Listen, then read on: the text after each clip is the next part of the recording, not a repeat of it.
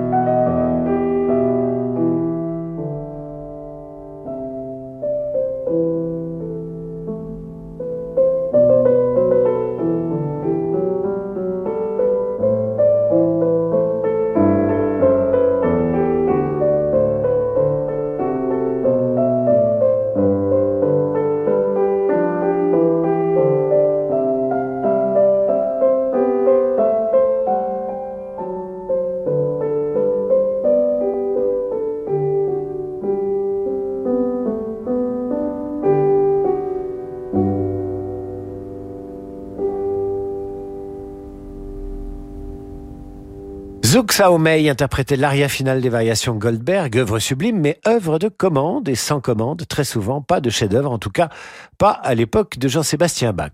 Voici le quatuor à cordes numéro 16 de Beethoven, composé durant l'été 1826.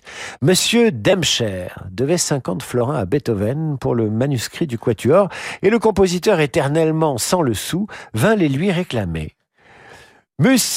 Est-ce sein le faut-il en français? Monsieur sein le faut-il en français? soupira le pauvre monsieur Demscher et Beethoven répliqua avec un rire gaillard. Es muss sein. Il le faut, il le faut puis inscrivit ces mots avec leur mélodie dans son calepin et composa sur ce motif réaliste une petite pièce pour quatre voix. Le même motif devint un an plus tard le noyau du quatrième mouvement du dernier quatuor, opus 135. Beethoven ne pensait plus du tout à l'argent. Le faut-il, il le faut, prenait alors une dimension philosophique. Le faut-il, il le faut, comme quoi une histoire d'or peut inspirer un quatuor.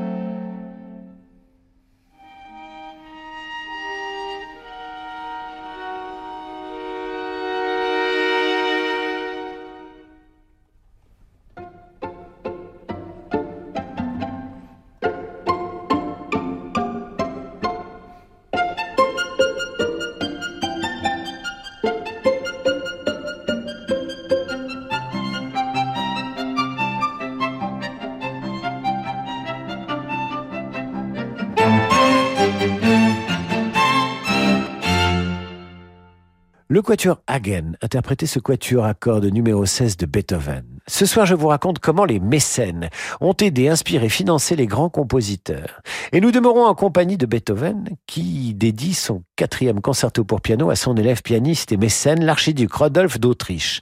L'œuvre ne sera jouée que deux fois du vivant de Beethoven. La première fois en 1807, en privé, au palais du prince Lobkowitz, qui commanda à Beethoven la quatrième symphonie. Mais la véritable création en public se déroula lors d'un concert historique le 22 décembre 1808. Le soliste était Beethoven lui-même, handicapé alors par sa quasi-surdité.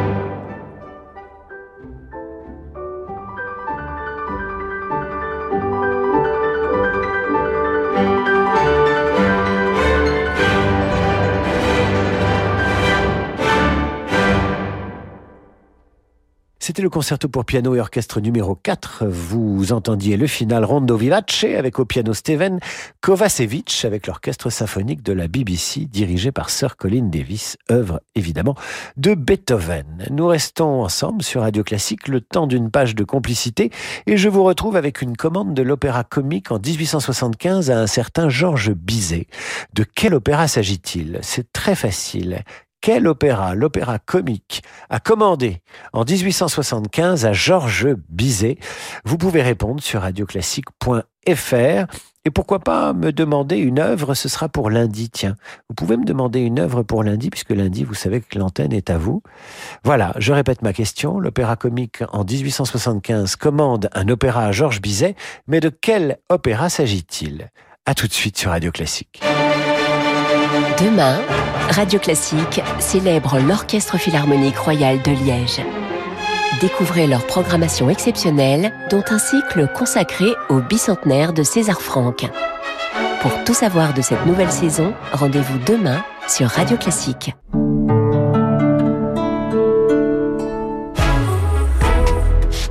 De recharge pour 100 km. Ça nous laisse le temps de faire une petite sieste. Toute petite sieste. Une micro-sieste. Citroën IC4 électrique et sa phase charge 100 kW est à partir de 329 euros par mois. En ce moment, une borne de recharge à domicile vous est offerte. Vous allez adorer la vie en électrique. Citroën. LLD 48 mois, 40 000 km, premier loyer de 8500 euros ramené à zéro, bonus écologique et prime à la conversion déduit, offre à particulier jusqu'au 18 décembre, si acceptation crédit par, détail de l'offre sur citroën.fr. Pour les trajets courts, privilégiez la marche ou le vélo. Avoir 16 ans aujourd'hui, c'est être responsable du monde de demain. Avoir 16 ans aujourd'hui, c'est être tourné vers l'avenir. Aujourd'hui, la Banque Postale a 16 ans et accompagne ceux qui font l'économie de demain. La Banque Postale, citoyenne. Et avec la Banque Postale, retrouvez chaque matin le décryptage économique à 7h55 sur Radio Classique. Il suffit parfois d'un instant pour changer notre quotidien. En ce moment, avec Audi choisissez votre futur Audi parmi une sélection de modèles uniques disponibles immédiatement. Célébrez le design, la technologie, l'expérience de conduite et faites entrer le meilleur de l'univers Audi dans votre vie. Rendez-vous sur audi.fr ou chez votre partenaire le plus proche. Pour les trajets courts, privilégiez la marche ou le vélo. Radio classique. 2012, Renault invente la voiture électrique pour tous. Aujourd'hui, Renault numéro 1 des ventes électriques en France entre dans une nouvelle ère avec nouvelle Renault Mégane E-Tech 100% électrique. 220 chevaux soit 160 kW et jusqu'à 470 km d'autonomie. Et avant le 31 décembre, profitez de Renault Mégane E-Tech 100% électrique avec jusqu'à 6000 euros de bonus écologique et 2500 euros de prime à la conversion. Étude janvier à octobre 2022 source AAA Data. Conditions sur sites gouvernementaux dédiés. Réservé aux particuliers. Voir Renault.fr. Pensez à covoiturer. Radio classique. Peugeot. Et si c'était le moment de passer à l'hybride? Vous pensez que c'est surtout le moment de préparer les fêtes. Mais le 31 décembre, c'est la fin du bonus écologique pour les hybrides rechargeables. Alors n'attendez pas pour commander le Peugeot 3008 au design incomparable. Avec près de 60 km d'autonomie en 100% électrique pour vos trajets du quotidien, le SUV 3008 a vraiment tout pour vous convaincre de passer à l'hybride avant de passer en 2023. Retrouvez toutes les offres d'hiver en point de vente ou sur Peugeot.fr. Au quotidien, prenez les transports en commun. J'aime la vie, et encore plus la partager avec les autres. C'est ce qui lui donne du sens, non? Et je voudrais que ça continue, même quand je ne serai plus là. Faire un leg à l'UNADEV, ça a été une évidence. Je n'ai pas d'enfant, et mon leg va aider les personnes déficientes visuelles, leur permettre d'avoir une vie comme les autres. L'UNADEV, c'est l'Union nationale des aveugles et déficients visuels. Par ses actions, l'UNADEV améliore leur quotidien. Faites un leg à l'UNADEV, appelez le 0800 960 034. Renault. Aujourd'hui, on essaie tous de consommer autrement. Comme Marc qui remet à neuf son vieux vélo ou Julie qui relook sa commode. Chez Renew, depuis 60 ans, nous révisons et reconditionnons vos véhicules pour leur offrir une nouvelle vie, les garanties Renew en plus. Et en ce moment avec Renew, repartez avec votre Renault d'occasion prêt à partir et maîtrisez votre budget. 3 ans d'entretien et 3 ans de garantie pour 1 euro de plus, pièces et main d'œuvre avec assistance inclus. Renew, nouveau pour vous. Voir conditions sur Renault.fr. Pensez à covoiturer.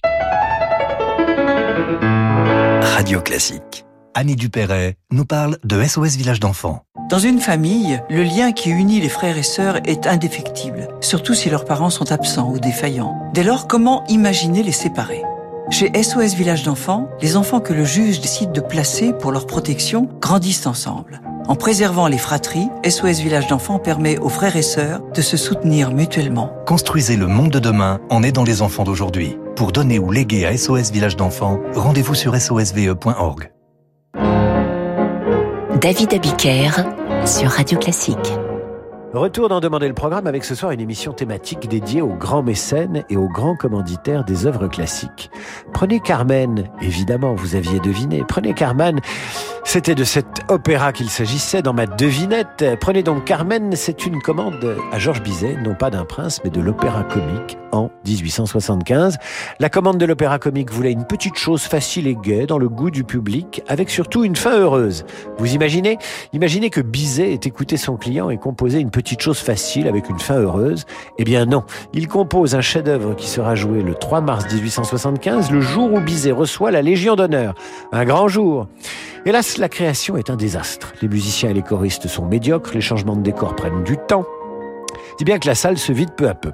Le public et la critique sont scandalisés par cette histoire sulfureuse que la presse du lendemain condamne au nom de la morale. Pensez-vous, une femme qui choisit ses amants, c'est pas possible.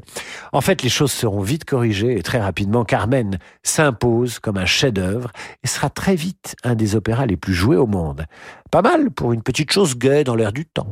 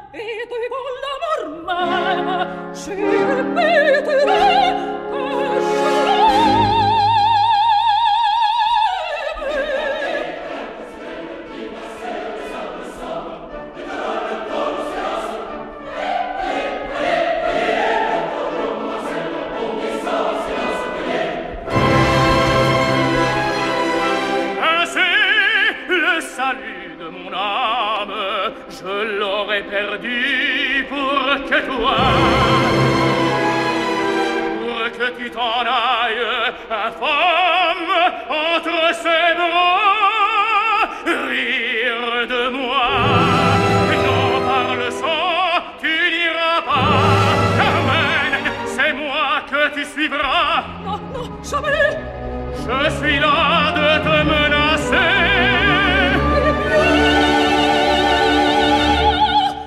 Frappe-moi dans les Laisse-moi passer.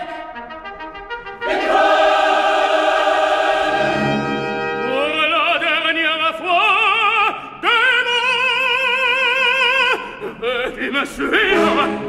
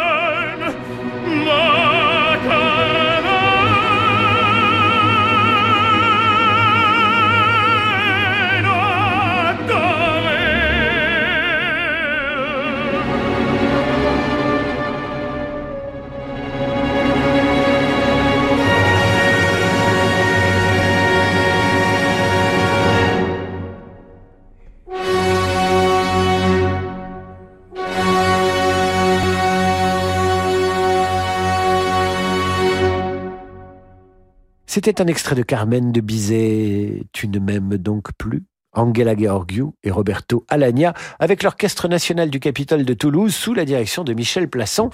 Et je sais que Jérôme Chartier, grand amateur de Carmen, est toujours à l'écoute de Radio Classique en fin de journée et je le salue Jérôme Chartier. Hier, les opéras comiques, les princes étaient les principaux commanditaires de la musique classique, mais au début du XXe siècle arrive le cinéma. Et le cinéma va passer commande à Saint-Saëns, et il est sans doute le premier compositeur français à composer pour un film de cinéma. C'est en 1908 que la musique du film intitulé L'assassinat du duc de Guise d'André Calmette est commandée à Saint-Saëns par la nouvelle société de production le film d'art. Le film est présenté le 17 novembre 1908 et en voici donc la bande originale signée Camille Saint-Saëns.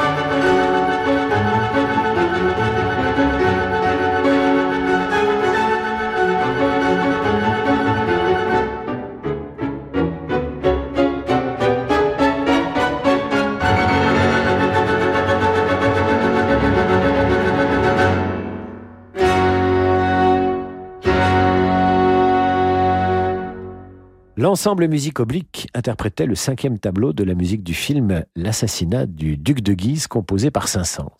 Ce soir, Radio Classique vous parle des mécènes et de ceux qui financèrent la musique classique. Parmi eux, vous trouverez Serge Diaghilev et ses ballets russes. Après avoir passé commande auprès de Debussy, il crée, Diaghilev, le 15 mai 1913 au Théâtre des Champs-Élysées, le ballet Je, un poème dansé chorégraphié par Vaslav Nijinsky, avec les décors et costumes de Léon Baxt. Debussy, qui ne manquait pas d'ironie, fit paraître le matin de la première un article dont voici un extrait. Je ne suis pas un homme de science, je suis donc mal préparé à parler de danse, puisqu'aujourd'hui on ne saurait rien dire de cette chose légère et frivole sans prendre des airs de docteur. Avant d'écrire un ballet, je ne savais pas ce que c'était qu'un chorégraphe. Maintenant je le sais, c'est un monsieur très fort en arithmétique. Je ne suis pas encore très érudit, mais j'ai retenu pourtant quelques leçons.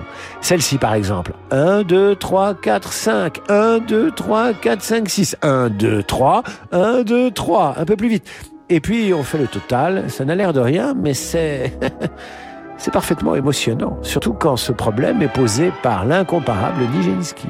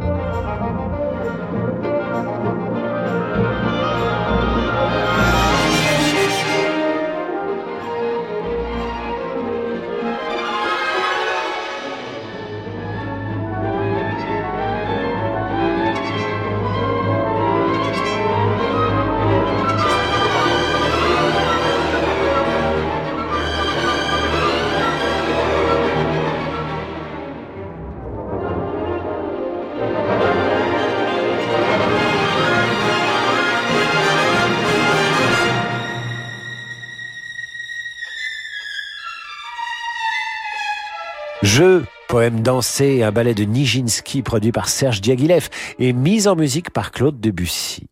Le 8 juin 1912, un an avant jeu de Debussy, Diaghilev et les ballets russes créent Daphnis et Chloé de Ravel. Deux semaines après, jeu, ce sera autour du Sacre du printemps de Stravinsky. Trois chefs-d'œuvre en l'espace d'un an. Diaghilev ne s'arrêtera pas là et fera également appel à Darius Milhaud, Emmanuel Chabrier, Eric Satie, Georges Auric, Sergei Prokofiev, Manuel Defaya, mais aussi à Max Ernst, Entrée de Rhin, Sonia et Robert Delaunay, Pablo Picasso et Jean Cocteau. Vous écoutez maintenant Daphnis et Chloé de Maurice Ravel.